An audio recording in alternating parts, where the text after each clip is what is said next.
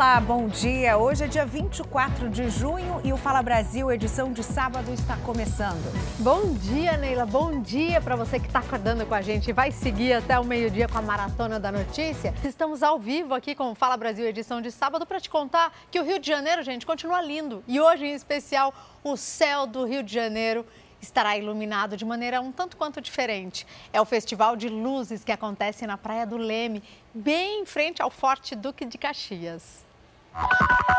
As projeções coloridas vão ser feitas por 150 drones. Lasers vão formar imagens tridimensionais em pleno ar que poderão ser vistas a mais de um quilômetro de distância. O espetáculo de luzes é cheio de tecnologia. Envolve softwares de alta precisão, com orientação de voo que combina internet Wi-Fi, sinal de rádio e de GPS a partir de satélites. O show tem duração de mais ou menos 25 minutos, com duas edições, às 7 e às 10 da noite. Tudo acompanhado de muita música ao vivo. Para melhorar, o espetáculo é de graça. E olha, gente, chegou o inverno, não parece, né? Porque está mais quente do que o outono. Mas com a chegada dessa estação, aumenta também a preocupação com o conforto dos animais abrigados ali em zoológicos. Em Santa Catarina, por exemplo, algumas ações são feitas para que eles fiquem mais aquecidos e consumam mais calorias durante esse período de frio. Esse camarada aí tá curtindo numa boa, aquele banho de sol de inverno com um presente que acaba de ganhar. Os chimpanzés do Zoo Pomerode já podem usar os cobertores que servem para que os primatas fiquem um pouco mais aquecidos nessa época do ano. A gente tem vários tipos né, de animais aqui no zoológico que vieram de várias regiões diferentes. Então a gente tem uma série de preocupações para dar o conforto para esses animais nessa época mais fria. Enquanto os chimpanzés ganham cobertores, alguns répteis se aconchegam na cama de feno, a cobra piton se aninha na toca e as araras e outras aves ganham pinhão e coco. A dieta dos animais aqui do zoo nessa época do ano também é incrementada. Os primatas aqui, por exemplo, ganham castanhas, milho, coco e pinhão, claro, além daquela dieta tradicional durante todo o ano. Tudo isso para garantir mais conforto e um ganho calórico para esses animais. Por aqui a gente abriga animais de diversas regiões do mundo todo, né? Então a gente toma cuidado com cada uma dessas espécies. Então a gente fornece fontes de aquecimento para eles, uma dieta um pouco mais calórica, para que eles consigam, né, é, suportar esse período de inverno tranquilamente. Na parte interna dos recintos, chamada de área de manejo, é utilizado um sistema de aquecimento que oferece a temperatura ideal, principalmente para o período noturno. A equipe do Zoo está sempre de olho para garantir o bem-estar e conforto dos animais. Que a maioria dos animais que a gente tem aqui são animais de resgate, então muitas vezes eles chegam aqui, eles já passaram por muitas coisas na vida, né? Então aqui eles recebem todo tipo de cuidado que antes eles não tinham e um bem-estar muito grande para a vida deles. Então isso é muito gratificante. A gente segue falando de temperatura. Vamos ver agora como fica o tempo no Brasil. Ao vivo de Salvador, o Gomes Nascimento tem informações do tempo para gente. Bom dia, Gomes. Como está tudo por aí? Bom dia, Neila. Tudo bem? Excelente sábado para você que acompanha o Fala Brasil, nos dando a honra da audiência. Aqui em Salvador, o dia amanheceu com chuva. Mas agora a chuva deu uma trégua, o sol está tímido, temperatura neste momento 25 graus. Há possibilidade de chuva para hoje? 30%, então pode chover ainda nesta manhã de sábado. Agora, de acordo com a previsão, à tarde o sol vai sair. Mínima de 23 e máxima de 28 graus. Para domingo, pode dar praia sim. Também há possibilidade de chuva, mas vai fazer um solzinho. Quem pretende pegar aquela praia neste sábado, pode ficar tranquilo que vai dar sim praia neste sábado, afinal de contas, de acordo com a previsão, o sol vai brilhar na capital baiana neste final de semana. Neila. Obrigada, Gomes. Uma chuvinha na praia em Salvador é bom do mesmo jeito, né? Agora a gente viaja até o litoral do Rio de Janeiro. A Suelen Rodrigues vai falar para a gente ao vivo como está o clima lá em Cabo Frio. Suelen, bom dia para você. Oi, Neila, bom dia para você, bom dia a todos. Olha, por aqui o dia amanheceu com sol e algumas nuvens, não tem previsão de chuva para hoje. E olha, temperatura mínima na casa dos 13 graus e a máxima deve chegar aos 27. No domingo o dia fica bastante parecido com o de hoje, vai fazer esse solzinho um pouco tímido, muitas nuvens, também não deve chover, temperatura mínima de 16 e a máxima chegando aos 26 graus. Voltamos ao estúdio do Fala Brasil. Tá bonito demais aí. Aproveita esse momento de trabalho para desfrutar dessa paisagem linda, não tá, gente? E agora, como é que será que vai ser o final de semana em Goiânia, hein? A gente fala com a Manuela Queiroz. Parece que o passeio tá garantido, hein, Manuela? Fala pra gente. Bom dia. Oi, Neila, muito bom dia para você, bom dia a todos aí no estúdio, todos que nos acompanham, o passeio está garantido, viu? Neste momento, os termômetros marcam 14 graus aqui em Goiânia. Para quem está na sombra, como eu, e não está se exercitando, realmente está friozinho. Agora, a turma do exercício, ó, parece que não está sentindo muito frio não, viu, Neila? A sensação térmica para quem está no sol é muito maior, viu? Arrisco dizer de quase 20 graus.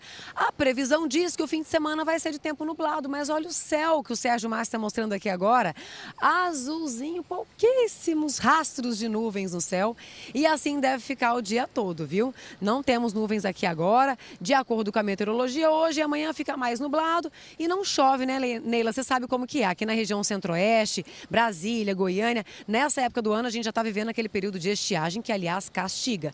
Então a dica é para a turma que vai fazer o exercício físico, se hidratar bastante, usar bastante aquele protetor labial também, tá? E aproveitar, pode fazer o exercício, fica fresquinho de dia, do, de, de manhãzinha e também de madrugada e ao longo do dia sobe um pouco a temperatura. Deve ficar assim hoje, amanhã e ao longo da semana que vem também todinha, Neila. Verdade, a gente coloca uma roupa fresquinha, coloca muito casaco e ao longo do dia a gente vai tirando as roupas de frio. Importante é cuidar da imunidade, porque isso ajuda a trazer doenças respiratórias, essa inconstância da temperatura. Obrigada pelas informações. E olha, a gente está vendo que o inverno começou. E nessa época de baixas temperaturas, quem tem mais de 60 anos sente mais os efeitos do frio, mais ainda do que as pessoas jovens são os idosos, né? Eu vim até aqui mais pertinho de você, porque esse assunto merece muita atenção, gente. O envelhecimento provoca alterações no organismo e por isso os idosos são os que ficam mais vulneráveis, não tem jeito. Para evitar que fiquem doentes, é preciso tomar ali uma série de cuidados dor nas articulações, dificuldade para caminhar e fazer as tarefas diárias. Mesmo com várias peças de roupa, a Noemi diz que a sensação de frio é de cortar a pele. E se aos 65 anos a aposentada já sofre com as temperaturas baixas, imagina a sogra dela, de 93. É difícil com o frio, é difícil. Se dói aqui assim. Aqui assim, até agora ainda estava doendo. Aí vem a preocupação, né? Porque a gente já pega gripe, já pega dor de cabeça espirro, tosse, que não. É, que a gente pensa. É, é, pela amonia também. A família mora em Parelheiros, uma das regiões mais frias da capital paulista. Com avançados anos, as idosas contam que passaram a se incomodar mais com as baixas temperaturas. De antigamente eu não sentia tanto frio como agora, com essa idade. Tá muito frio demais. Tem que pegar muita coberta para esquentar o corpo, porque eu sou magrinha. São vários os motivos que levam os idosos a sofrer mais com o inverno. Problemas circulatórios podem prejudicar o aquecimento do corpo. A pele mais fina e com menos pelos também colabora para o aumento da sensação de frio, além da redução do volume de gordura corporal, que acontece naturalmente com o passar da idade. Então eles perdem gordura, tem um adelgaçamento da gordura em algumas regiões que provocam uma, um pior, né, um pior controle da temperatura.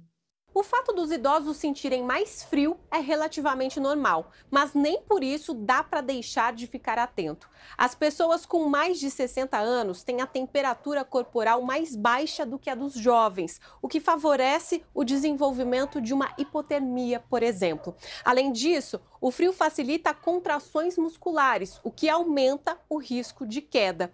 Por isso, é indispensável manter o corpo das pessoas de mais idade sempre aquecido.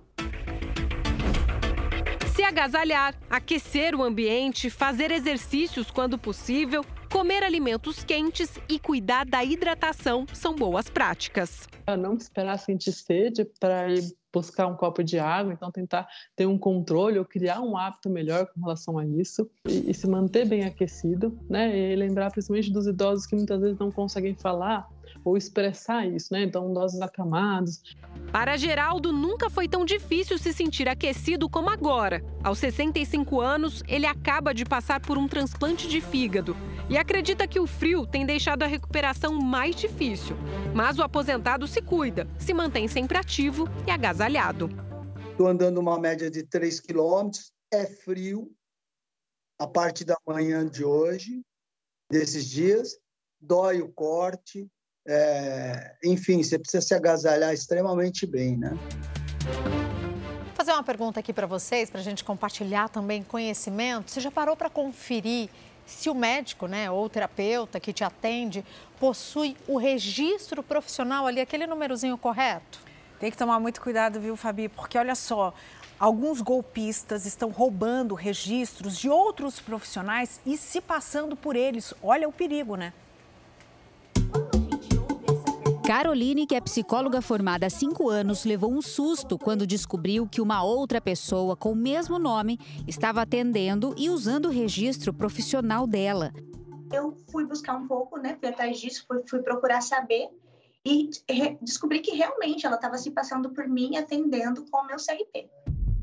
As duas mulheres têm os dois primeiros nomes iguais. Revoltada, a verdadeira psicóloga registrou um boletim de ocorrência ela poderia realmente fazer mal para a vida de outras pessoas, né? Então, ela poderia atuar de uma maneira que fizesse com que as outras pessoas fossem prejudicadas.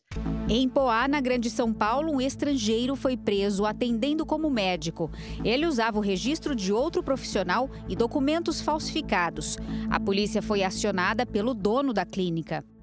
Aí, chegando na clínica, ele confirmou que, que a pessoa que estava lá né, com os dados daquele médico que ele já conhecia, que já atendeu na clínica, não batia.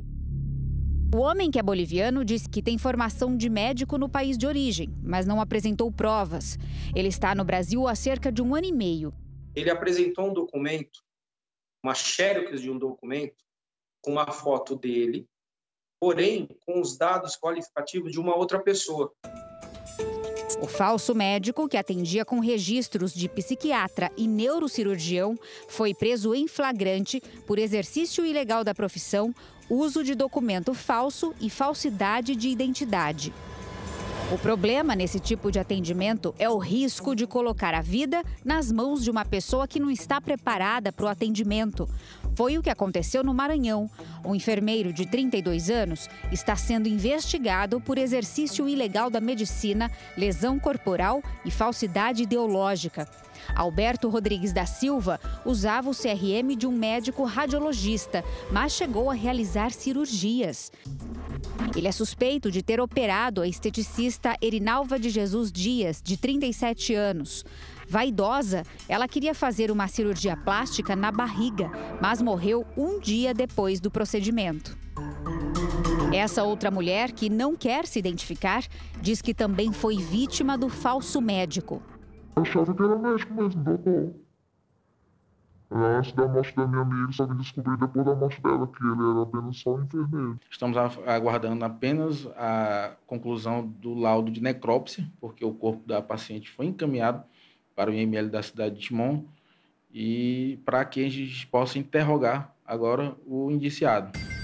O advogado que defende Alberto diz que o cliente não vai falar até a conclusão das investigações. Ele está à inteira disposição da autoridade policial bem como do Poder Judiciário.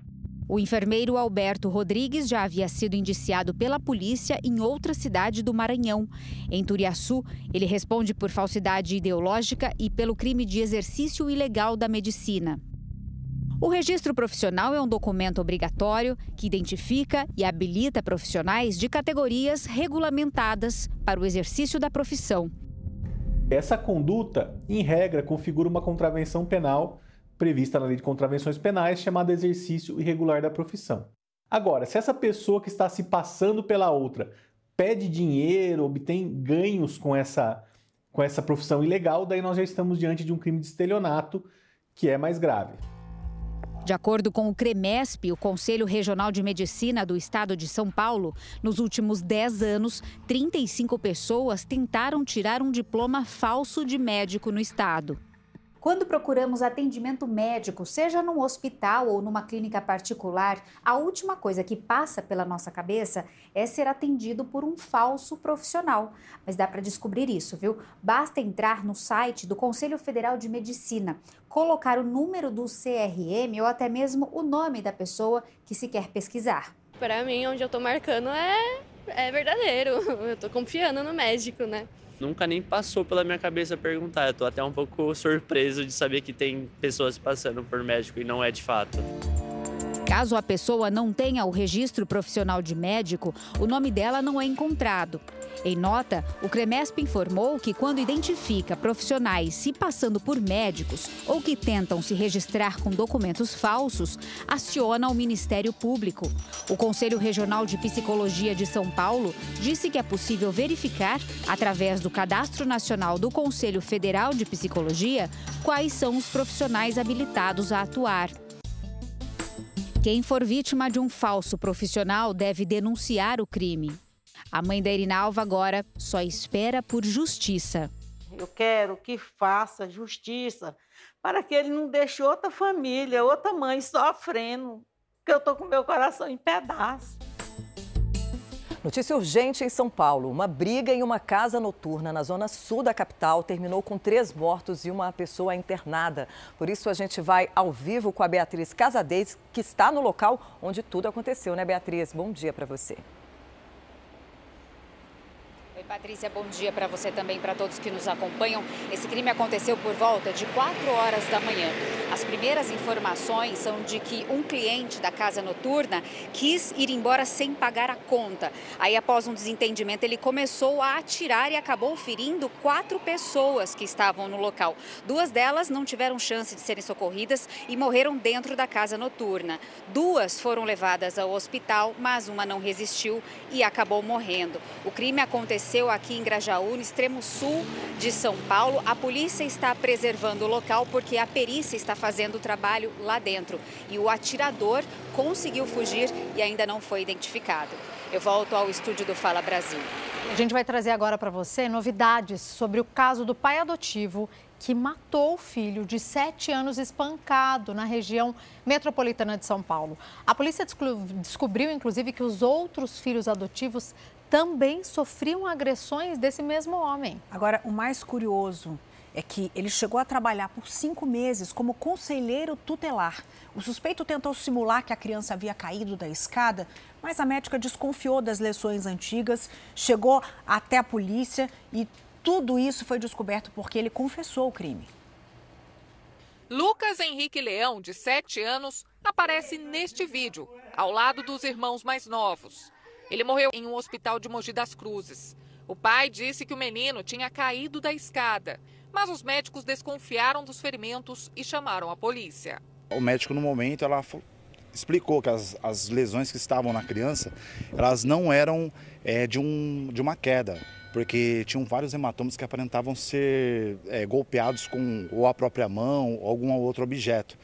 E as les foram lesões também causadas no fígado. O fígado é, da criança ele se rompeu. Na delegacia, Marcelo Leão confessou ter agredido o filho porque a criança dizia estar com fome e queria entrar na cozinha e que essa não foi a primeira agressão. Essa radiografia, tirada em abril, mostra uma fissura no fêmur de Lucas. Segundo o pai, na ocasião, o menino queria comer chocolates. Um levantamento mostra que as denúncias de violência infantil aumentaram mais de 50% no Brasil em apenas um ano. Em 2022, foram 99 mil denúncias de abusos, que incluem violência física, negligência, tortura e crimes sexuais. No ano anterior, foram 50 mil denúncias. Marcelo e a mulher, Margarete Lima Franco, têm outros dois filhos adotivos e um filho biológico. A família mora no município de Guararema. Aos policiais, a mulher disse que estava no quarto no momento das agressões e que não ouviu nada. Diz ela que não ouviu, ela só ouviu um barulho na, na casa, que foi a hora que o Marcelo desceu. Em momento algum ela falou que eles haviam dado algum uma, uma palmada ou uma chinelada nessa criança. Essa mulher trabalhou numa casa vizinha à do casal. Nunca ouvi a voz da mulher, sempre do homem. A mulher sempre estava junto. A criança gritava muito. Segundo a Prefeitura de Guararema, Marcelo Leão ocupou o cargo de conselheiro tutelar por cinco meses, até pedir exoneração em fevereiro. Ele e a mulher foram presos em flagrante. As crianças estão com parentes. E você vai ver agora imagens impressionantes. Moradores de uma casa e um cachorro conseguiram ser resgatados durante uma enorme enchente no Chile.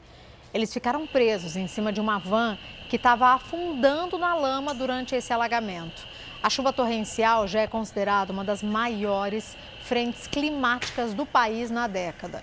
O trabalho dos bombeiros tem que ser muito rápido, já que ainda existe ali o risco de mais deslizamentos e inundações. Bom, aqui no Brasil a gente está no inverno e o tempo é mais seco, né? Vamos fazer aquele giro pelo país para saber como fica o tempo. Será que vai ter sol ou chuva no fim de semana? Dos moradores em Vitória, no Espírito Santo. Bom dia, Dani Carielo. Qual é a previsão por aí? Muito bom dia, Patrícia. Bom dia para todo mundo que nos acompanha. Eu falo ao vivo de uma região de praia, aqui na Praia do Canto, na nossa capital. E olha, o tempo está bem fechado, muitas nuvens no céu. A praia que já estaria movimentada nesse horário, olha, tem pouquíssimas pessoas, apenas os corajosos praticantes de esportes, porque para nós capixabas está fazendo frio. Nesse momento, os termômetros registram 22 graus, mas a chuva deu uma trégua. Estava chovendo bem fininho de manhã cedo e, de acordo com a previsão do tempo, não chove mais ao longo desse sábado. Sábado segue nublado, só com aquela chuvinha fraca de manhã em todas as regiões capixabas. Sol entre nuvens, aquele sol escondidinho, mínima de 17 e máxima de 29 graus é a média aqui para o nosso Espírito Santo. Amanhã, domingo, Mesma situação. Domingo vai ser nublado, apenas com registro de chuva à tarde, de acordo com a previsão do Incapé, e na região nordeste. Nas outras, apesar de muitas nuvens ao longo do dia, não deve chover. A temperatura deve subir um pouquinho, viu? 17 é a mínima e a máxima é de 30 graus. Mas mesmo assim, então, não teremos um domingo de muita praia, sol e calor, que é o que os capixabas estão acostumados, não é isso, Patrícia? Volto com você. Capixabas e mineiros, viu? Já passei muitas férias em Vitória, cidade linda. Uma pena que esse primeiro fim de semana do inverno será assim chuvoso, né? Apesar de amanhã a temperatura subir um pouquinho. Quem sabe o vento não arrasta essas nuvens para outro lugar, né? Tem um lugar que eu vou mostrar agora que sempre está sol. E será que hoje vai estar tá também? É Natal e a Mara Godeiro já está ao vivo aqui com a gente. Bom dia, Mara. Eu adoro ir para aí, você sabe, porque esse vento tira sempre as nuvens daí e o sol aparece sempre, né? Oi, Patrícia, bom dia para você, bom dia para todo mundo que acompanha o Fala Brasil. Mas, Patrícia, parece que o fim de semana vai ser de chuva. A madrugada do sábado já foi extremamente chuvosa aqui na capital potiguar. Nós falamos ao vivo aqui da Via Costeira. Nesse momento está fazendo 25 graus, a máxima pode chegar aos 29. Amanheceu chovendo, só apareceu um pouquinho para a gente poder entrar aí no Fala Brasil. Você vê imagens, né, ao vivo aí da praia de Ponta Negra. A gente está na Via Costeira, mas dá para ver a praia de Ponta Negra, o Morro do Careca, essa dona que tem aproximadamente 120 metros, que está passando agora por um processo erosivo. Né? Há possibilidade de chuva, sim, a qualquer hora aqui na capital Potiguar. E no domingo também deve permanecer chovendo. Essa via costeira, que são 8 quilômetros, né, que liga aí as praias do, da região sul, as praias da região leste e também da região norte.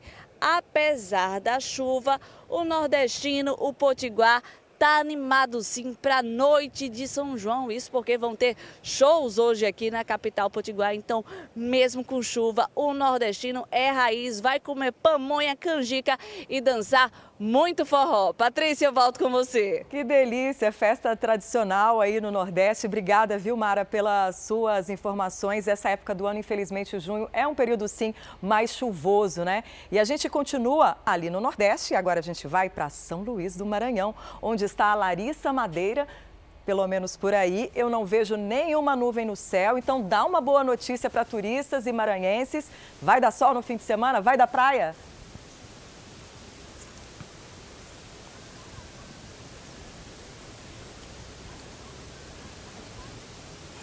Vai da praia, vai dar sol. Bom dia, Patrícia. Bom dia a você que nos acompanha no Fala Brasil. Olha só, hoje aqui em São Luís, capital do Maranhão, amanheceu um sol, como a gente fala, tinindo. Um solzão aqui que nesse momento faz 29 graus, mas a sensação térmica por aqui é de 36 graus, ou seja, tá bem quente esse sabadão. Começou assim, sem nuvens mesmo. E para quem quiser curtir uma praia agora pela manhã, vai poder sim se deliciar com esse sol e poder aproveitar para sair, praticar atividades físicas, tanto no calçadão. Nós estamos nesse ponto aqui que fica na região da Península, bem próximo à praia da Ponta da Areia, onde as pessoas costumam aproveitar para caminhar, também praticar é, futebol, que tem sido bem comum nessa região aqui de São Luís. Portanto, para hoje, sábado, a previsão de chuva sim, mas é baixa ah. probabilidade.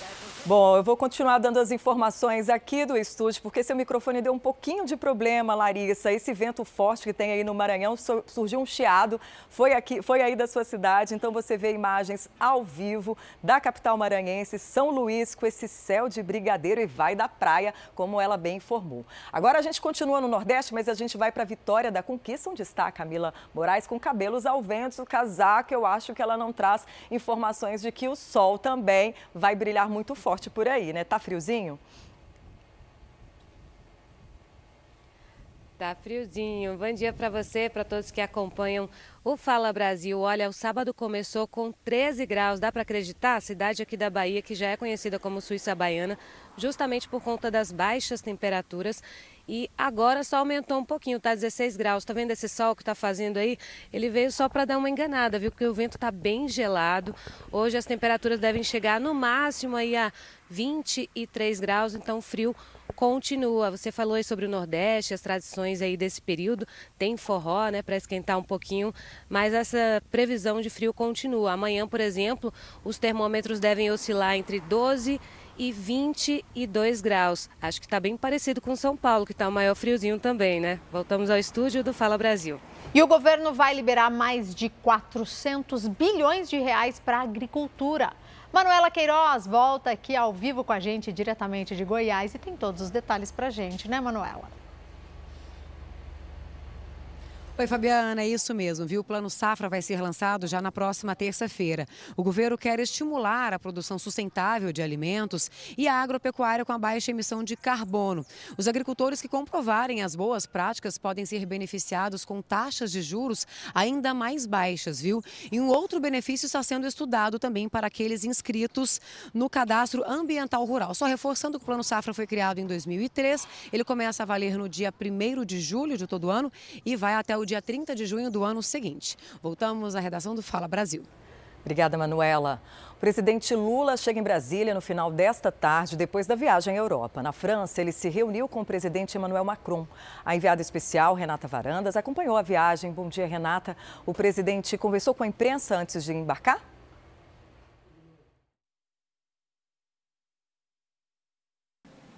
Olá, bom dia. Sim, depois de dois dias de agenda cheia de compromissos, Lula, antes de embarcar de volta para Brasília, fez um balanço da viagem. Disse que todos os encontros bilaterais que teve foram muito produtivos e que cancelou o jantar com o príncipe herdeiro da Arábia Saudita ontem porque estava exausto, mas disse que vai pedir ao Itamaraty para colocar o saudita em contato com os empresários brasileiros para discutirem parcerias e investimentos. Lula afirmou também que espera até o fim do ano responder à carta de exigências da União Europeia e que tem conversado com os parlamentares de esquerda para que eles ajudem na aprovação do acordo com o Mercosul. Vamos ouvir um trecho. Nós precisamos fazer o um acordo com a União Europeia. E a União Europeia precisa fazer o um acordo com o Mercosul, com a América do Sul e a América Latina. Porque a União Europeia não pode ficar sabe, sendo a fatia de mortadela entre a nova Guerra Fria entre Estados Unidos e, e, e China.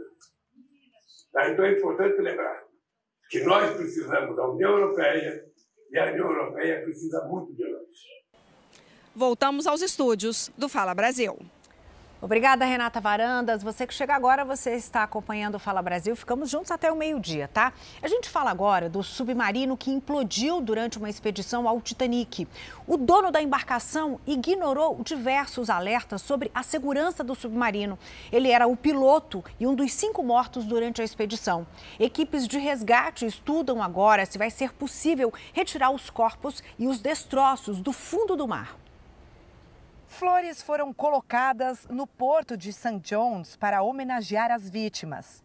Foi daqui que o grupo partiu no domingo para a expedição que prometia, por 1 milhão e 200 mil reais, uma visita aos destroços do Titanic.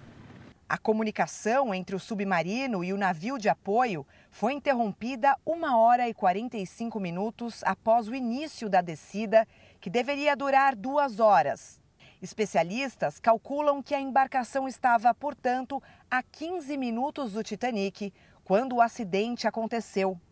O submarino ainda não se sabe por quê teria implodido perto dos 3.800 metros de profundidade.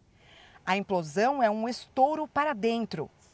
Este professor acredita que, após perder a comunicação, a embarcação, por algum motivo, começou a descer em alta velocidade, o que leva a um aumento de pressão repentino que não é possível suportar. Ele usa uma garrafa para demonstrar o que teria acontecido. É como apertar até ela estourar. As equipes de busca ainda não sabem se será possível resgatar os corpos, nem mesmo os destroços do submarino. Por enquanto, embarcações operadas à distância vão ajudar a mapear o local do acidente numa profundidade de 3.800 metros, onde a luz não chega. Os sedimentos do fundo do mar atrapalham até mesmo a visibilidade com iluminação artificial. James Cameron, o diretor do filme Titanic, vê semelhanças entre o que aconteceu com o submarino e o famoso naufrágio em 1912, uma vez que o capitão bateu o navio em um iceberg, mesmo depois da tripulação ter sido avisada sobre o obstáculo. As duas tragédias são sobre avisos ignorados, disse Cameron. Segundo a imprensa britânica, o dono do submarino ignorou alertas sobre a segurança da embarcação. Em uma troca de e-mails com um especialista, Stockton Rush foi avisado que era melhor suspender as expedições até que o submarino fosse avaliado por um órgão independente. Stockton respondeu que estava cansado de quem tenta usar a segurança para impedir a inovação. Ele e mais quatro pessoas morreram. Nessas condições, quando a gente fala de uma implosão, não há como encontrar nem restos mortais. A chance deles não terem nem sentido, nem percebido o que aconteceu, né? É, para a gente ter uma ideia né, do que acontece, você imagine que aquela profundidade é como se a gente fosse medir aí 400 vezes a pressão aqui na superfície onde a gente está. Então, é uma pressão muito intensa e que provavelmente, como a Neila bem disse, né? Provavelmente não. O fato é que não há nenhuma chance de encontrar alguns vestígios. Mas também o que se trabalha agora é uma força né, de diversos países para trabalhar na investigação que já aponta muitos elementos curiosos e como a gente mostrou aí, até o próprio material usado ali, fibra de carbono. Gente, a fibra de carbono não é um material recomendado para esse tipo de submersível. É, né? e houve esse alerta em 2018 da própria equipe técnica e como a gente mostrou na reportagem, né, ele não levou a sério, achou que eles estavam impedindo aí é, é, o avanço tecnológico que ele queria demonstrar com esses materiais mais leves e que fosse uma profundidade maior. Aconteceu essa tragédia e que ela sirva aí de exemplo para que os próximos empresários que têm essas expedições em mente, que a gente sabe que tem fundo econômico, né? eles querem fazer disso de um turismo é, é submerso, a, não aconteça de novo, né? É, e no que, quando a gente fala até de turismo, né, é importante a gente ressaltar que não se tratam de turistas comuns. Eles têm esse âmbito, essa ânsia, tanto de fazer um turismo muito mais aventureiro e também de trazer novas descobertas científicas. Eles têm aí, não à toa a gente tem mostrado durante toda a semana quem são as pessoas que ali estavam nessa cápsula, né? E a gente está falando de uma cápsula que já apresentava problemas anteriores, não foi a primeira vez. Então a gente acredita que é uma tragédia que poderia ter sido evitada. É, não houve testes né, com pessoas e, que demonstrassem que não havia perigo. Até porque, gente, a gente ouvindo todas as entrevistas, cruzando as informações, se sabe muito mais sobre o espaço do que as profundezas do mar, né? É algo ainda a ser explorado, é algo considerado misteriosíssimo ali para os cientistas que estudam cada vez mais essa região inóspita aí. Caminhoneiros são alvos de criminosos pelas rodovias do país. Os ladrões armam emboscadas para roubar, principalmente em áreas em que o sinal de telefone ou internet ainda são ruins, né? Pois é, Patrícia. E olha só, em um dos casos, o motorista chegou a arrastar o carro em que os assaltantes estavam. Em São Paulo, em apenas quatro meses, foram mais de 2 mil roubos de carga, em média, 17 por dia. Com mais de 10 anos de estrada, Valdo passou pelo pior dia da vida quando foi rendido por assaltantes que queriam a carga de combustível. Quando cheguei na subida, o caminhão geralmente ele segura mais um pouco, né, por estar tá carregado. O bandido chegou do meu lado, apontou uma arma, pediu para que eu parasse. Ele foi feito refém por mais de três horas em um matagal. No meio do mato, com a arma apontada para mim. A gente só fica na cabeça da gente rezando, pedindo a Deus para que passe logo, que a gente saia dessa. Muitas vezes, para roubar o caminhão e a carga, as quadrilhas tentam enganar os motoristas. A gente não tem visão do baú, e as pessoas chegam falando que o baú está aberto aconteceu alguma coisa no, com o carro, aí você paga e aí que você é abordado. Né? Em outros casos, agem logo com violência para forçar a parada do caminhoneiro. No início do mês, um motorista arrastou um veículo de criminosos que trafegava ao lado dele por cerca de um quilômetro em Cajamar, na Grande São Paulo, justamente para escapar de um roubo. Só no estado de São Paulo foram mais de 2 mil roubos de carga de janeiro a abril deste ano. Em média, 17 casos por dia. Segundo a Polícia Rodoviária Federal, a ação dos criminosos é mais frequente nos trechos de estradas onde os sinais de telefone e internet são mais fracos e é mais fácil encontrar uma rota de fuga. A orientação é que os motoristas não compartilhem informações sobre a carga transportada para não atrair criminosos. Evitando comentar com desconhecidos o seu destino, a sua origem, o que está é, transportando, é, o valor da carga que está transportando, para não chamar a atenção de eventuais olheiros ali das, das quadrilhas que estão por aí. Hoje, Valdo trabalha em alerta. Escolhe com cuidado onde vai parar, na esperança de não reviver o trauma. Só quem passa mesmo na pele sabe o que acontece, o, o psicológico da gente como fica. São 9 horas e 23 minutos. Estamos aqui ao vivo com o Fala Brasil, edição de sábado, para levar todas as informações que você precisa para já preparar o seu almoço. Tá aí, curtindo o café da manhã ainda? Então calma, relaxa, fique à vontade, porque a gente vai trazer informações importantes para saber. Sai de casa, faz o almoço, chama a família inteira. Como é que vai ser por aí no Rio de Janeiro? Monique Bittencourt, tá com céu bonito, céu azul. Vai ter uma feijoadinha aí, carioca? Como é que vai ser? Seja muito bem-vindo ao Fala Brasil. Oi, Fabiana. Bom dia para você, bom dia para todo mundo que nos acompanha. Tem feijoada, tem churrasco. Aqui no Rio de Janeiro, o dia está propício para tudo, viu? Olha só, o inverno chegou pegando leve com os cariocas e fluminenses. A previsão desse final de semana, o primeiro final de semana da estação mais fria do ano, vai ser de sol, temperatura amena. A gente está aqui na Praia do Recreio dos Bandeirantes, na zona oeste da cidade. A temperatura agora marca 23 graus, mas a máxima pode chegar até 31 graus. Notícia boa para quem gosta do calor. Tem muita gente nas areias, muita gente passeando pelo calçadão, pelas areias, muita gente na água também, muito surfista. A gente vê que o céu está parcialmente nublado, o ventinho está fresco, mas se engana quem pode deixar o quem acha que pode deixar o casaco em casa, né? Porque na verdade as madrugadas aqui, depois que o sol vai embora, começa a ficar bastante frio, ventinho mais gelado aqui no Rio de Janeiro. E a previsão para amanhã? Amanhã também vai ficar previsão de sol, calor. A máxima pode chegar a 32 graus nesse domingo e também sem possibilidade de chuva, que essa é sempre a melhor notícia que a gente dá.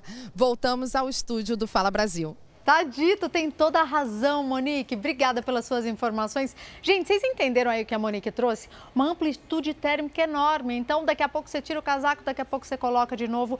Esse é um dos destaques desse início de inverno na maior parte do Brasil, viu? Daqui a pouco a gente te conta também como fica a capital paulista, que apesar de já estar tá no inverno, gente, tá mais quentinho que semana passada. É, tá tendo isso aqui também. Agora a gente vai para a capital paranaense, Curitiba, com a Vanessa para entender como é que está a situação por lá, qual que é a previsão para esse fim de semana. Vanessa, por favor, fique à vontade, seja muito bem-vinda.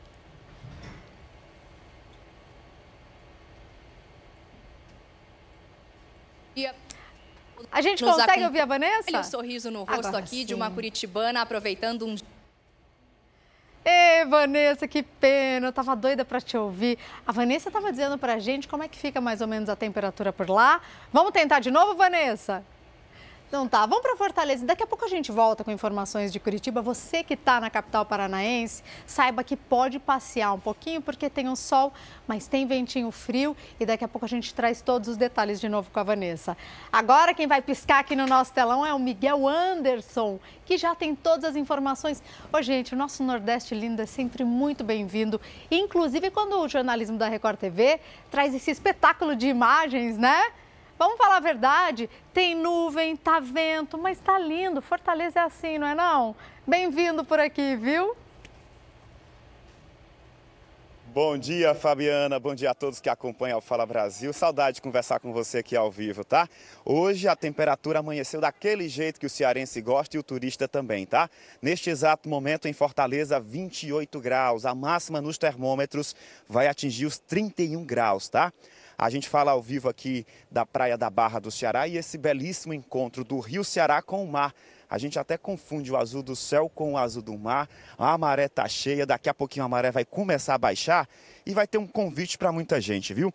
Piscinas naturais se formam aqui no entorno do encontro do rio com o mar. Água doce com água salgada para amenizar o calor que está fazendo agora. Tem previsão de chuva? Até tem mas vai ser uma chuva tão rápida por volta das 4 horas da tarde. As nuvens carregadas, como a gente consegue perceber nas imagens de Carlos Xavier, já estão em direção ao interior do estado. Para amanhã, domingo, não vai mudar muita coisa não, só não vai ter nuvens carregadas. E aí, o sol vai chegar chegando, vai ter um para cada pessoa. É só reforçar o protetor solar, tomar aquela água de coco, não esquecer né, das medidas de segurança na praia, porque a temperatura vai ultrapassar os 31 graus. Já as rajadas de ventos vão ultrapassar os 60 quilômetros por hora. Então, do jeito que eu conheço meu povo, não vai dar outra coisa a não ser praia. Voltamos ao estúdio do Fala Brasil. E vidão, hein, Miguel? Muito bom falar com você também, com esse cenário lindo, esse espetáculo de imagens que você só acompanha aqui no Fala Brasil, edição de sábado, rodando o Brasil inteiro. Aliás, bota a hashtag Fala Brasil, quero ver o céu que você está vendo também, o seu café da manhã, vai lá nas nossas redes sociais. Um prazer receber você por aqui, viu, Miguel? Um beijo para toda a galera da Record TV aí de Fortaleza. A gente vai seguir viagem, tá? Por aqui. Agora diretamente para as nossas Minas Gerais. Ô, lugar delicioso, hein? Kiwane Rodrigues, eu também estava com saudade daí. Você está direto de contagem hoje, ali na Grande BH, é isso mesmo? Bem-vinda aqui ao Fala Brasil. E Fabi, bom dia para você, bom dia a todos que nos acompanham. É isso mesmo, eu estou em Contagem, na região metropolitana de Belo Horizonte. E olha, nós também estamos com saudade de você, viu? Mas tá frio por aqui, Fabi. Temperatura hoje, os termômetros marcaram aí 10 graus agora pela manhã.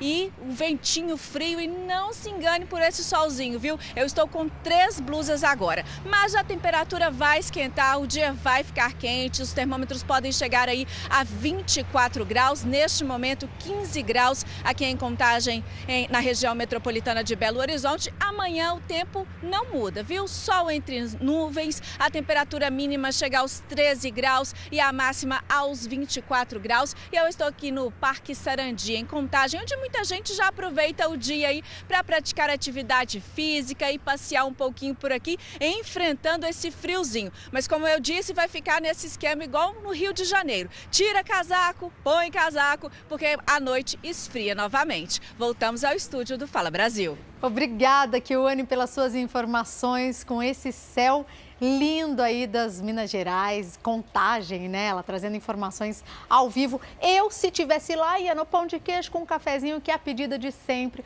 O clima tá propício para isso, o tempo por lá.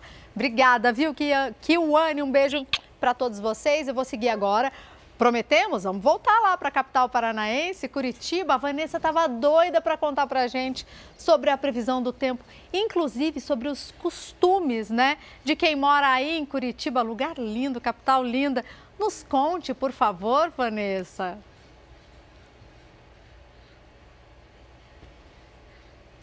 Oi, Fabiana. Agora sim, né? Ótimo dia para você e a todos que nos acompanham. Olha o meu sorriso no rosto aqui, porque um dia maravilhoso em Curitiba.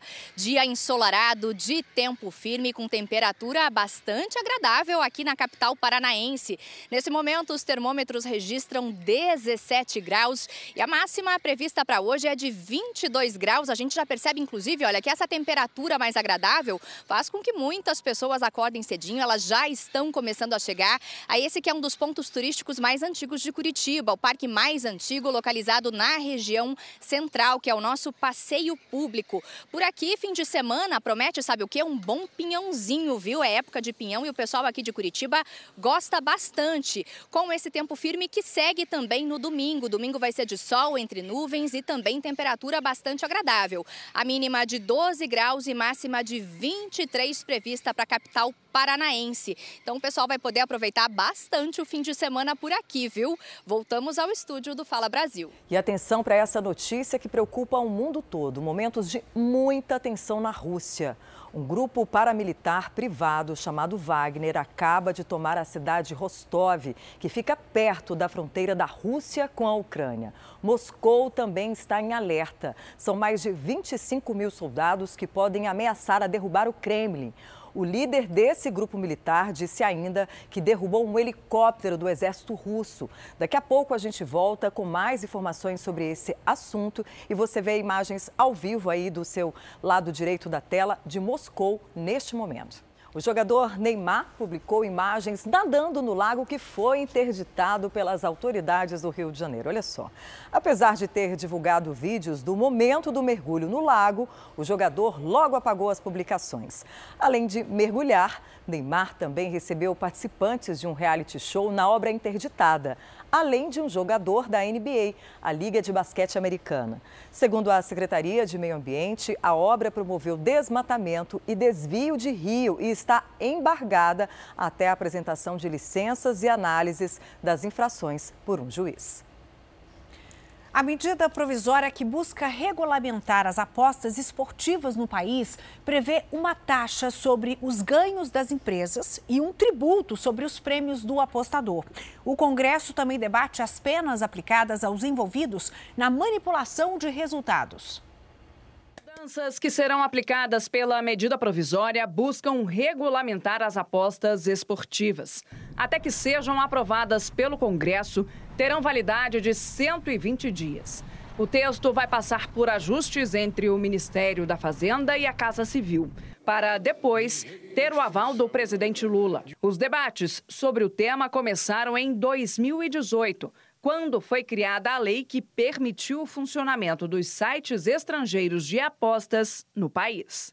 Seja na questão da, de criar os, as portarias para recolhimento dos impostos, porque uma atividade que está arrecadando bilhões de reais, centenas de bilhões de reais, e que não arrecada nada, e também fiscalizar a atividade como um todo. O texto estabelece os valores para a cobrança de impostos e prevê a criação de uma secretaria dentro do Ministério da Fazenda. A intenção é monitorar o mercado de apostas no Brasil, além de credenciar novas empresas. O Ministério da Fazenda estima uma arrecadação entre 12 e 15 bilhões de reais por ano. A ideia é criar uma taxa sobre os ganhos das empresas e um tributo sobre os prêmios do apostador. As empresas serão taxadas em 16% sobre a receita obtida com todos os jogos feitos, subtraídos os prêmios pagos aos apostadores. Já o prêmio de quem acertar uma aposta será tributado em 30% como imposto de renda. Além de serem credenciadas pelo governo, as empresas terão de seguir requisitos como manter uma sede física em território nacional e apresentar uma série de certificados, entre eles dos meios de pagamento utilizados e de sistemas para evitar a manipulação de resultados. Elas também serão obrigadas a promover ações de conscientização para evitar que as apostas se tornem um vício. Paralelamente à medida provisória, o Congresso Nacional também busca respostas para a manipulação de resultados nos jogos de futebol no Brasil. A Comissão Parlamentar de Inquérito, que investiga este assunto, cobrou a regulamentação das apostas e destacou que aquelas que envolvem lances individuais, como pênaltis e a aplicação de cartão, podem facilitar a corrupção. As penas aplicadas aos envolvidos no esquema também estão sendo discutidas. A gente acha que tem que ter isonomia, tem que ter um tratamento igual. Se manipulou, se cometeu um crime, tem que todo mundo ser banido do futebol. Não pode ter tratamento diferenciado porque é um jogador é, de um grande clube de tradição, que tem mais recurso, e outro clube que tem menos tradição tem um tratamento diferenciado. E olha, a polícia investiga a morte de um bebê de só quatro meses de idade que teve uma parada cardíaca. Parentes da vítima estão sendo ouvidos e os médicos responsáveis pelo atendimento do bebê no hospital serão intimados a depor. Davi Noah, de apenas quatro meses, estava em casa quando a avó percebeu que ele não parava de tremer. Parecia estar com uma convulsão. Ele era saudável, nunca teve problema algum. Do nada ele começou a se tremer, ter convulsão, febre. Minha mãe levou ele até a UPA de Manguinhos. Na unidade, a criança foi medicada com analgésico na veia e, em seguida, transferida para outra UPA, desta vez em Madureira. Lá, o bebê foi submetido a exames de sangue e de urina. A criança foi medicada mais uma vez e, segundo familiares, chorou muito e passou a ter placas vermelhas pelo corpo. Os sintomas na pele, segundo a equipe médica, teriam sido provocados pela febre. Depois ele pegou, pegaram ele, botaram para retornar na sala da médica. A médica examinou ele e disse que estava tudo bem. Davi Noah recebeu alta e a família retornou para casa. Mas o menino passou mal mais uma vez e a família voltou à UPA de Manguinhos, que era a mais próxima de casa. Mas já era tarde. A tia e a avó do menino acreditam que tenham sido vítimas de negligência médica na UPA de Madureira. A gente quer justiça porque hoje em dia tem muitas, muitas vítimas por causa da, da negligência médica. Tem muitas famílias sofrendo por, pelo que está acontecendo hoje em dia. E seguimos aqui com o jornalismo ao vivo com uma notícia dessa manhã. Três pessoas morreram e um ataque russo com mísseis à capital Ucrânia. Pelo menos oito pessoas estão feridas. O ataque noturno à capital Kiev explodiu parte de um prédio em um centro residencial. Segundo a inteligência ucraniana, foram 51 mísseis e drones em direção à cidade. Desses, 41 foram abatidos. O prefeito de Kiev disse que mais pessoas ainda podem estar ali sob os escombros e a gente segue acompanhando, viu? E a gente segue também em máxima atenção. O grupo paramilitar russo Wagner, que ajudava na, a Rússia na guerra da Ucrânia, se rebelou contra o próprio governo. Eles acabam de tomar a cidade de Rostov, que faz fronteira com a Ucrânia. Moscou está em estado de alerta para uma possível invasão. Vamos até Londres falar com a nossa correspondente Patrícia Nielsen. Bom dia, Patrícia. As informações se atualizam muito rapidamente. O que o presidente russo, por exemplo, falou sobre essa ameaça? Bom dia, Neila. Bom dia a todos. Sim, Vladimir Putin disse em uma mensagem à nação, classificou aí o que está acontecendo na Rússia como um golpe e chamou os mercenários de traidores da pátria. Ele disse que essa atitude é como uma facada nas costas. Bom, Putin afirmou que as punições serão severas para proteger o país contra o que chamou de motins, chantagens e métodos terroristas. Desde ontem, blindados russos são vistos aí nas ruas reforçando a segurança em torno de Moscou. A revolta armada foi anunciada depois do líder Yevgeny Prigozhin afirmar que a Rússia matou uma enorme quantidade de soldados mercenários. O líder do grupo Wagner disse ainda que derrubou um helicóptero do exército russo. A tomada da cidade de Rostov, segundo ele, foi feita sem nenhum disparo. Ele anunciou que os mercenários, cerca de 25 mil homens, estão a caminho de Moscou para tentar assumir o controle da capital e que estão prontos, dispostos a morrer. Eles também reportaram que foram alvejados pelo exército russo na cidade de Voronezh. Então, momentos de muita tensão na Rússia, como você mesmo falou, tudo acontecendo nesse momento, as informações vão chegando e a gente volta com vocês a qualquer momento com novas atualizações. Ok, Patrícia, obrigada, viu, pelas suas informações. A funcionária responsável pelas armas na produção do filme americano Rust foi acusada de adulterar provas sobre o tiro acidental disparado pelo ator Alec Baldwin. Nas gravações de 2021, a diretora de fotografia do longa, Halina Hutchins, foi atingida e morreu. A armeira Hannah Gutierrez era responsável pelo revólver que deveria ser falso. Já as acusações contra Baldwin foram retiradas. 10 horas e 27 minutos, tá frio, tá sol ou tá chovendo aí na sua cidade? A gente volta a girar o, pelo país para saber a previsão do tempo e agora a gente desembarca em Santos, no litoral paulista, o Jains Garbi que tá aí todo de azul, um cenário mais do que azul, mas pelo jeito não tá tão quente assim. Santos, né? Bom dia para você.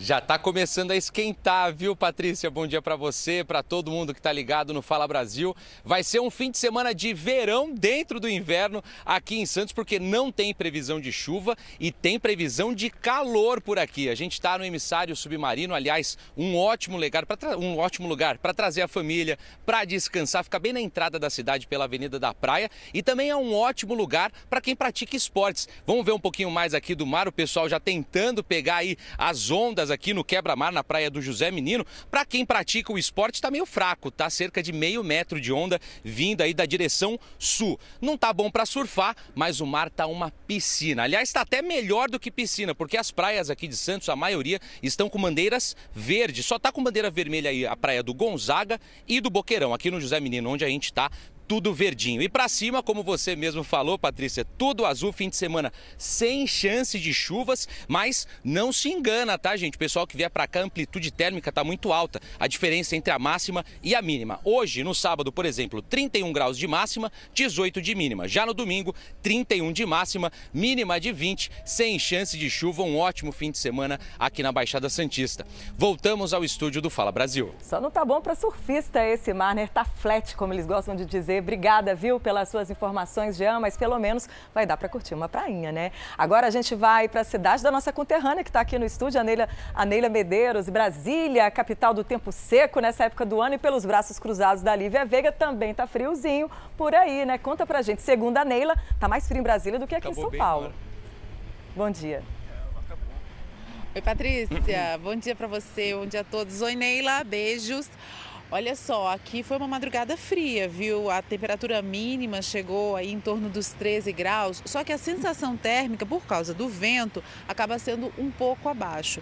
Nesse momento, a temperatura aqui é de cerca de 21 graus. Tá um vento friozinho por aqui, então a gente está de casaco. O sol está tentando sair, tentando esquentar.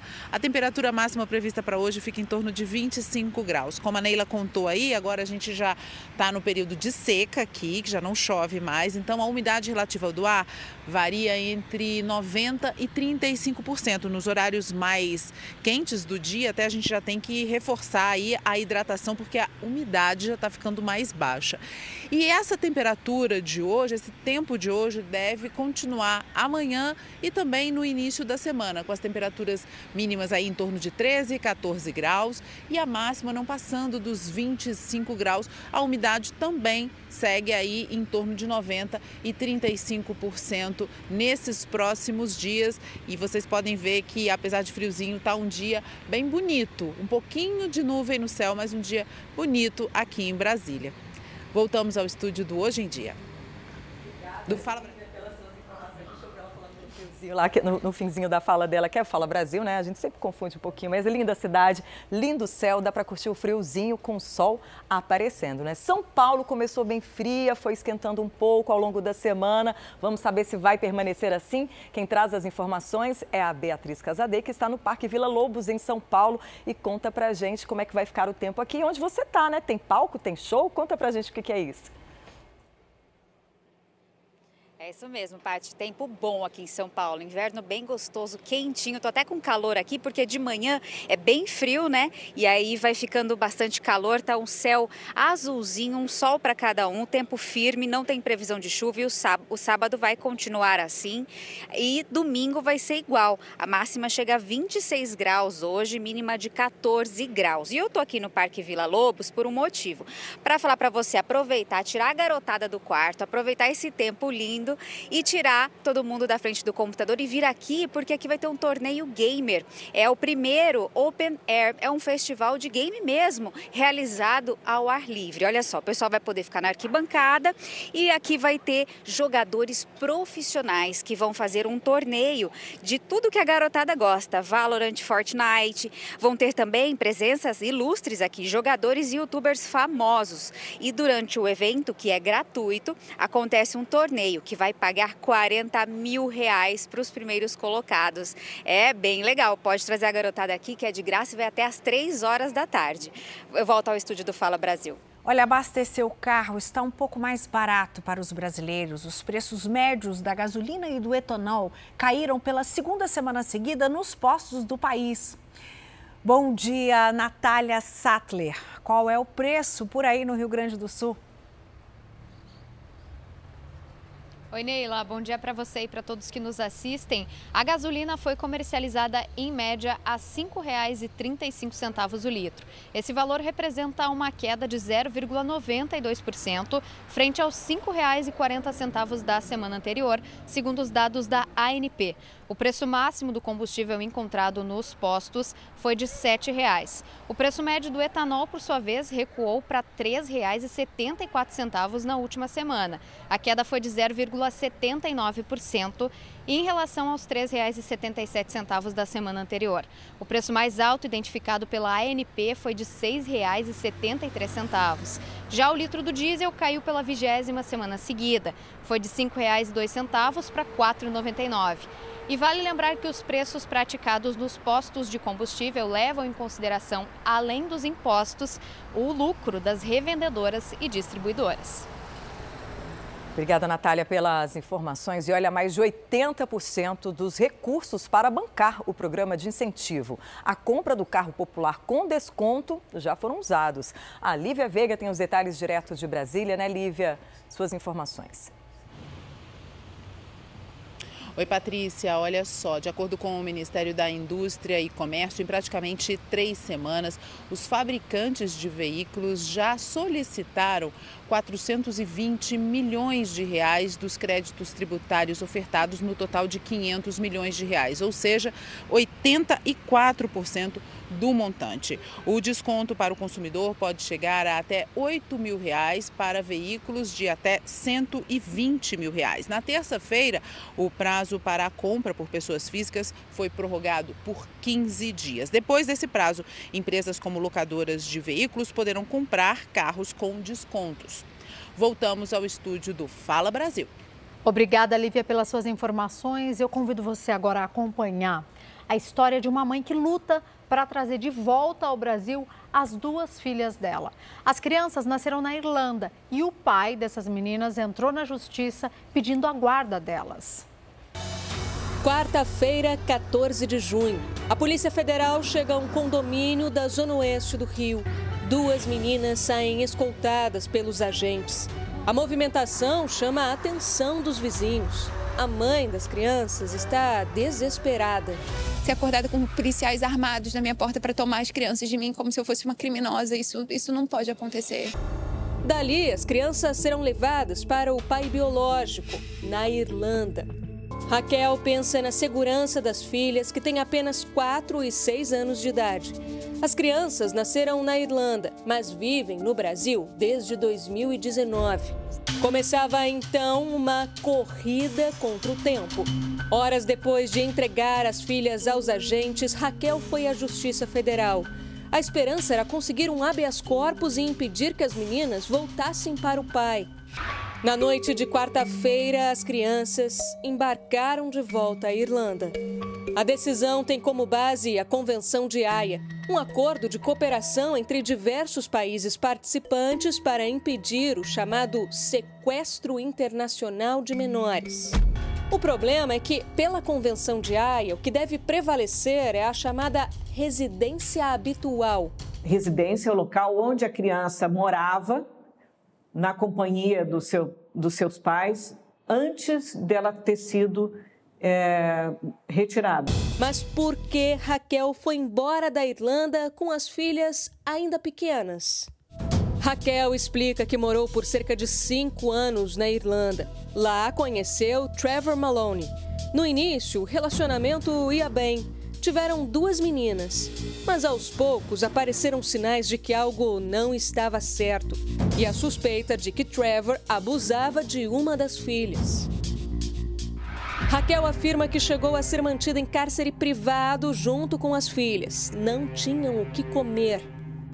Ele me falou que eu era apenas uma imigrante e que se eu morresse ali ninguém ia se preocupar comigo. A vizinha me passava comida pelo muro para as crianças, elas comiam, eu comia. Foi nesse momento que a embaixada veio, tirou a gente. Nós fomos levadas para um abrigo. A nutricionista levou o caso à polícia e procurou organizações não governamentais de proteção às crianças e à família. Pediu medidas restritivas contra o ex-marido e entrou em contato com as autoridades brasileiras e irlandesas para voltar ao Brasil. Em nota, a Advocacia Geral da União informou que, em processos instaurados com base na cooperação internacional, não cabe ao Judiciário brasileiro discutir a guarda da criança. A decisão compete ao Judiciário do local da residência habitual, a Irlanda, e que o Judiciário brasileiro recebeu documentos da Agência Irlandesa da Criança e da Família, que encerrou as apurações das acusações de abuso sexual por falta de prova. Raquel agora precisa encontrar forças para uma nova batalha. Isso porque a decisão de mandar as crianças de volta para a Irlanda não resolve em definitivo a guarda delas. Significa apenas que, para honrar a Convenção de Haia, os dois governos entenderam que essa decisão não deve ser tomada no Brasil. Ou seja, é a justiça irlandesa que vai determinar a princípio com quem as meninas ficarão. Nossa produção também tentou contato com Trevor Maloney. Ele não quis gravar entrevista. Em nota, os advogados do irlandês disseram que as declarações dadas por Raquel são inverídicas e que ela trouxe as crianças ilegalmente para o Brasil após o término do casamento. Os advogados também negam que tenha havido abuso ou violência e afirmam que houve uma ampla investigação na Irlanda, incluindo o exame de corpo de delito que inocentou Trevor de qualquer uma dessas acusações. A defesa do irlandês também afirma que Raquel descumpriu medidas judiciais nos últimos três anos, impedindo o contato de Trevor com as filhas. Raquel ainda não sabe dizer o que vai fazer daqui para frente. Mas tem uma certeza: não perdeu as esperanças de ter a casa cheia de novo. Eu sei, eu como mãe, eu sinto que elas estão precisando de mim. Vamos agora ao nosso giro de correspondentes internacionais. Olha só, Portugal é o destino preferido dos brasileiros na Europa. E ainda uma cidade futurista em alto mar pode ser criada em alguns anos. Dá só uma olhada. Segundo o governo brasileiro, 30% dos turistas do Brasil que vêm aqui para a Europa tem como destino Portugal. Portugal só está atrás dos Estados Unidos na preferência dos brasileiros. Em seguida aparece a França. Apesar do grande número de visitantes brasileiros aqui em Portugal, o governo quer incentivar ainda mais a vinda de voos do Brasil. No ano passado, foram cerca de 765 mil turistas brasileiros aqui no país. O governo português quer superar a marca de 2019, quase 800 mil, o melhor ano do turismo aqui em Portugal. De Lisboa, Ana Paula Gomes. Incêndios florestais nem sempre representam uma ameaça ao meio ambiente. Em algumas regiões do estado de Washington, o fogo provocado intencionalmente e controlado por autoridades locais e ONGs vem ajudando a manter a diversidade de plantas que crescem pós-queimada. Além disso, os incêndios controlados fazem com que a população saiba exatamente quando os incêndios vão ocorrer, sem criar um clima de pânico por causa da fumaça que surge de repente. Segundo os ambientalistas, a ideia é mostrar que nem sempre o fogo é prejudicial às matas, já que as queimadas sempre existiram e provocam a renovação natural de várias espécies. De Orlando, Vandrei Pereira. Um projeto no Japão prevê a construção de uma cidade flutuante sobre o mar com capacidade para abrigar 40 mil pessoas. A estrutura será capaz de enfrentar mudanças climáticas, como alterações no nível do mar e tsunamis. Vai ser autossustentável, além de oferecer turismo, instalações médicas e terá capacidade de lançar foguetes espaciais. A cidade vai ser dividida em três níveis: o primeiro para os moradores, o segundo para escritórios e centros de pesquisa, e o terceiro vai sediar o centro de dados subaquáticos, que vai funcionar como a base de toda a estrutura. A cidade flutuante deverá ficar pronta até 2050. De Tóquio, Silvia Kikuchi. Pessoal, eu quero chamar agora a atenção para uma novidade. Você já imaginou, já pensou comer uma carne criada em laboratório? A produção e a venda dessa inovação pode se tornar realidade, viu? Porque o Departamento de Agricultura dos Estados Unidos aprovou a venda de uma carne de frango cultivada em laboratório pela primeira vez na história. O país será o segundo no mundo a vender esse produto derivado de células de animais, depois da Singapura, que já faz isso, né? Os americanos vão poder encontrar essa opção em restaurantes, mercados de todo o país e quem sabe, né, daqui a pouco até por aqui no Brasil, Patrícia. É verdade, Fabi. Muita coisa vai surgir aí pelos laboratórios e resta saber se faz bem ou mal à saúde a longo prazo, né? Já que a população humana vai com começar a consumir a partir de agora. Bom, e falando dos Estados Unidos, foi realizado o concurso, gente, do cãozinho mais feio do mundo, dá só uma olhada. Esse aí, ó, que a gente vai mostrar, é o vencedor. Se é que a gente pode chamar de vencedor, né, quando se trata aí do cão mais feio. É o scooter da raça cão de crista chinês. Ele tem sete anos de idade, um pequinês e uma chihuahua ainda ocuparam a segunda e terceira posições. Olha, eles podem não ser um colírio para os olhos, mas o importante não é o que tem por dentro, né, gente? É aquela beleza interior, né? E é o, é o que as tutoras afirmam, que eles são muito amorosos, carinhosos e cheios de amor para dar. Eu não acho feio, não, gente. Eu acho fofinho, eu que gosto de bichinhos. Ô, gente, fala sério, devia ter lá o cão mais simpático dentre os feios. É simpatia. Eu tava preocupada com uma coisa quando eu vi essa cena, vou falar a verdade.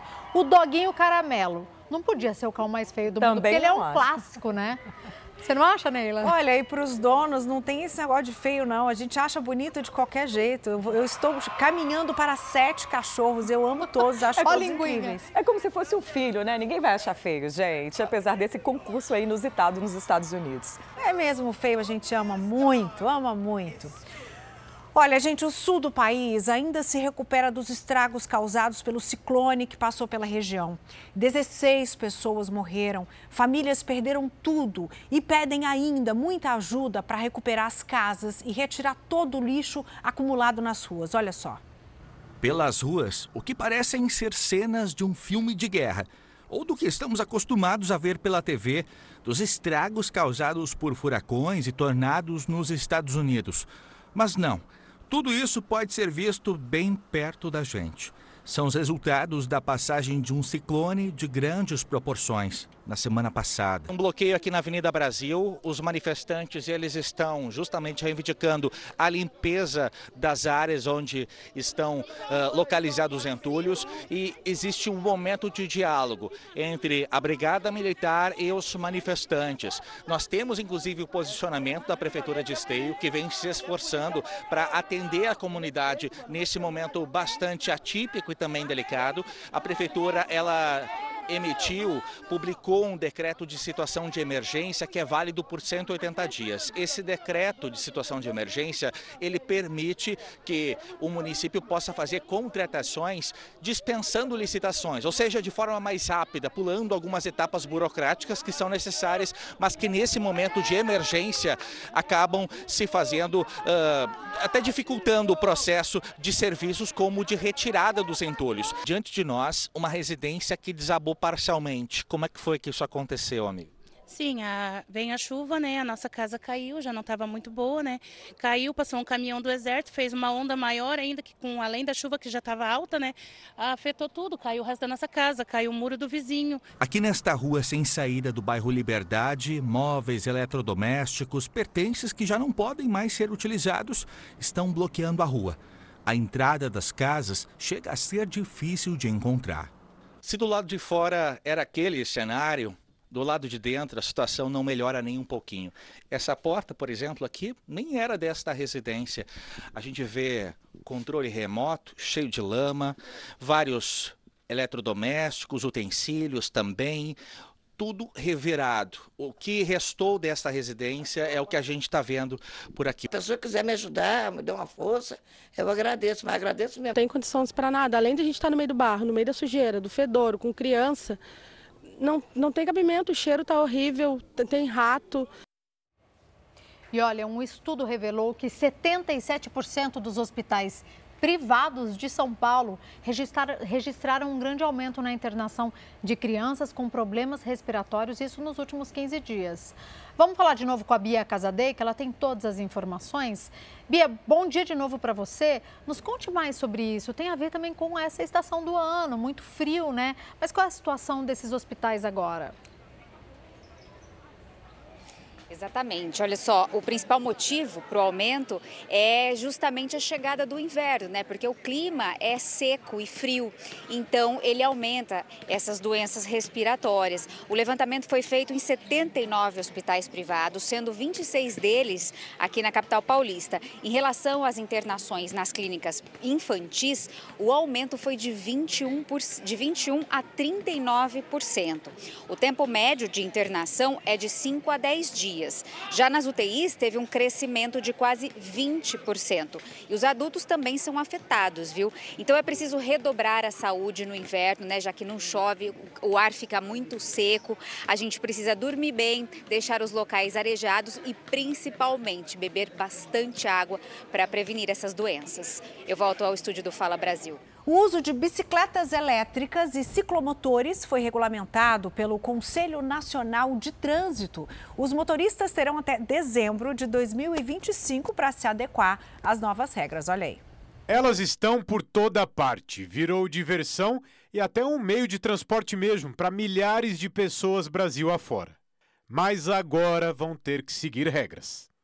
A decisão do Conselho Nacional de Trânsito criou categorias e diferentes exigências para cada modelo das bicicletas e motos elétricas.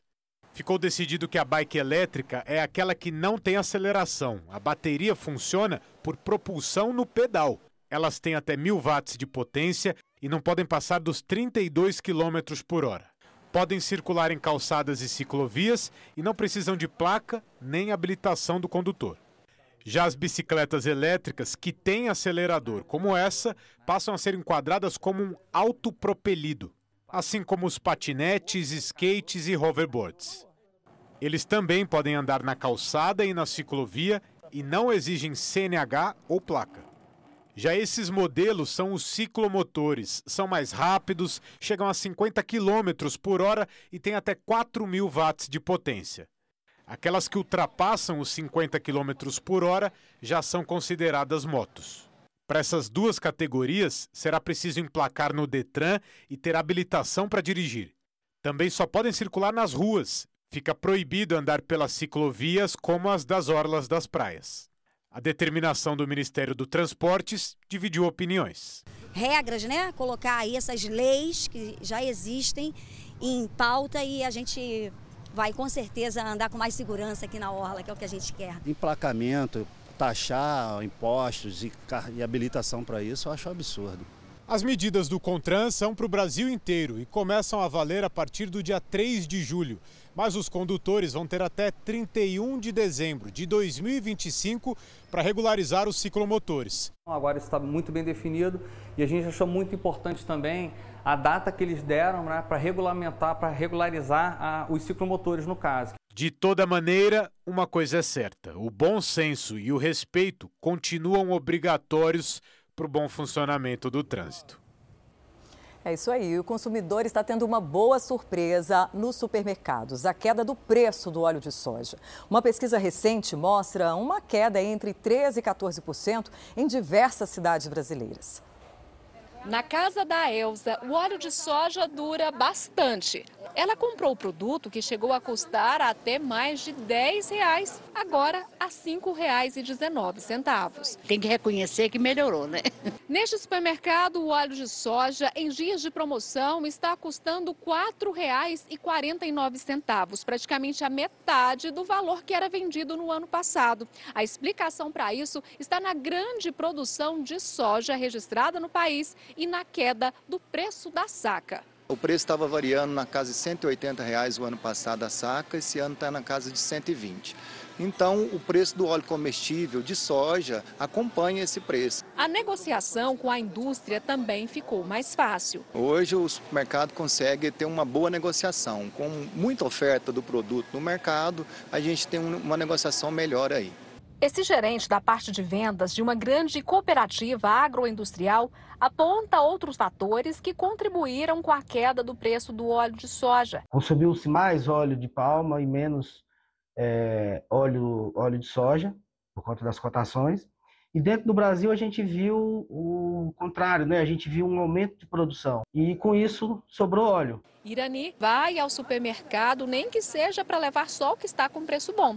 Achou o óleo de soja quase três vezes mais barato do que em 2022. No ano passado nós pagamos 10 reais. E agora a gente já está achando bem mais barato o valor, né? De, às vezes as promoções tá de 4 reais. Uma família do Reino Unido vai pagar um salário anual de 600 mil reais para a vaga, sabe de quê? De babá de cães. O que, que você acha? Segundo o site de anúncio, a família procura um profissional excepcional e muito experiente. Isso tudo para garantir a felicidade e a segurança dos cães. Que chique, né? A lista de exigências para essa vaga é bem grande. Será que você consegue, hein? Além do básico, que é brincar, alimentar, dar banho e lavar, levar para passear, a futura babá precisa ter carteira de motorista, acompanhar a família nas viagens, nada mal, ser flexível com horários, entre outras exigências. Alguém aí se interessa? Se sim, prepara o passaporte, viu? Eu acho que você, Neila, já é quase uma babá. Você falou que tem sete cãezinhos em casa. Sete. Tenho cinco, estão chegando dois Então agora. você já tem experiência ali, ó, em carteira, inclusive. Nada mal, viu? Nada mal. Agora, gente, eu convido vocês a acompanhar uma competição tradicional engraçadíssima nos Estados Unidos. É o concurso do pote escorre... poste. Tá vendo aí? É o poste, gente, escorregadio. Acho que as imagens já falam por si só, né?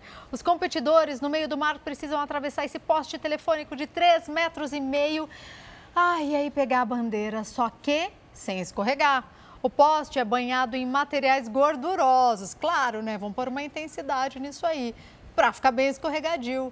Essa competição acontece todos os anos, desde 1931, e já se tornou, inclusive, um evento turístico, gente. Então, quer dizer, tem muita gente que treina, treina, treina para conseguir chegar lá ao poste e, ó, de fato, conseguir passar por todo esse episódio aí sem cair e pegar a bandeira. Quem toparia competir, hein? Olha, eu não, viu? Seria a primeira a cair. Eles conseguem até muito, não tem equilíbrio nenhum. Vou mostrar para vocês agora um casarão construído há quase 100 anos no tradicional bairro da Bela Vista, que fica bem no centro de São Paulo e olha, resiste ao tempo. Mesmo com todas as casas ali ao redor sendo demolidas, justamente para dar espaço aos grandes condomínios e novas construções, ele está sendo restaurado. De um lado, máquinas limpam o terreno onde mais um prédio vai se espremer entre tantos outros. Do outro lado, um sobrevivente. O casarão de 1924 é uma relíquia. É o retrato de uma São Paulo que não existe mais. E aí, como é que fica a memória da cidade? Ah, ninguém lembra mais, né? Nós estamos no bairro do Bexiga, região central de São Paulo, um dos mais tradicionais da cidade. O nome oficial aqui é Bela Vista. Nos 400 metros dessa rua, Herculano de Freitas, esse casarão aqui, ó, é um dos poucos exemplares de uma cidade que praticamente não existe mais. Aqui, número 119, é uma mansão que ano que vem completa 100 anos de idade e resiste à pressão do mercado imobiliário, porque estamos falando de um bairro onde o metro quadrado chega a custar cerca de 10 mil reais. Diferentemente da maioria dos outros casarões aqui do bairro, que foram ao chão, esse aqui, ao contrário, está sendo restaurado. Muitos detalhes foram preservados. Aqui, nessa varandinha de entrada, um retrato em alto relevo de uma mulher, olhos claros. Quem será que foi essa mulher? A proprietária da casa? Um grande amor? Como é que vamos saber? Aqui no interior, muita coisa original, como esse piso de taco e a escada de madeira que foi todinha restaurada. O cuidado também está nas portas, portas grandes, pesadas, preservadas, assim como essa aqui também. E atrás de mim, esse vitral, vitral de quase 100 anos de idade. O imóvel passou pelas mãos de vários donos e agora é do médico Luiz Alexandre Rassi. Não foi fácil reaver a herança do pai. Foi preciso recorrer à justiça. E a casa sendo destruída, né?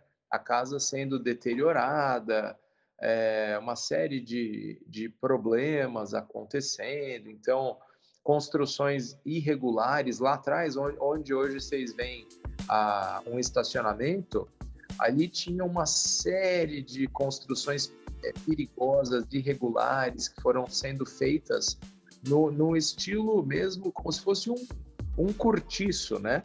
Alexandre chegou a receber uma oferta tentadora: 6 milhões e meio de reais pelo terreno. Sim, pelo terreno, porque a casa, se fosse vendida, seria colocada abaixo. Nessa hora, o dono, que é médico, resolveu, digamos assim, curar esse paciente que estava bastante degradado, doente. Podemos dizer que, que exatamente é uma, uma recuperação de um paciente que estava ali à beira, quase sendo tendo seus aparelhos desligados. A reforma ainda deve levar alguns meses. O novo proprietário ainda não sabe o que será do imóvel quando ficar pronto. Uma coisa é certa: derrubado, o casarão não será. Vai completar 100 anos totalmente revigorado e quem ganha o presente é a cidade. Em julho tem estreia aqui na Record TV. Doze competidores encaram os desafios da cozinha, a pressão do confinamento e três jurados, olha, muito exigentes. Felipe, Felipe Bronze, que a gente já conhece tão bem, o Emanuel e a renomadíssima Janaína Rueda. Então não perca, gente, a estreia da nova temporada de Top Chef Brasil em julho aqui na Record TV. Voltamos a falar do conflito entre o governo russo e o grupo paramilitar Wagner. O líder dos mercenários fez um vídeo anunciando a tomada da cidade de Rostov, que fica próximo à fronteira com a Ucrânia e a mil quilômetros de Moscou. Vamos ver. Мы находимся в штабе, 7 часов 30 минут утра, под контролем военные объекты Ростова, в том числе аэродром, самолеты, которые уходят для боевой работы, уходят штатно, проблем никаких нету, санитарные борта уходят, проблем нет. Ele ainda acusa o governo russo de abandonar os soldados sem estrutura e armamentos e que milhares de mortes não foram noticiadas. O líder cobra a visita do ministro da Defesa e do chefe do exército russo à cidade. Moscou está em estado de alerta porque, em um aplicativo de mensagens, o líder paramilitar disse que tem 25 mil homens prontos para morrer e que pode tomar o controle da capital russa. A gente segue acompanhando tudo isso, viu? Aproveite bem o seu fim de semana. Obrigada, meninas, pela companhia e até a próxima. Até a próxima e mais notícias ao vivo daqui a pouquinho, a partir da uma hora da tarde no Balanço Geral. Obrigada pela sua companhia, gente. Obrigada. Sempre bom ter você aqui, viu, Neila? Patrícia de volta. Aproveita muito seu fim de semana e agora fique com The Love School, a Escola do Amor. Bom dia!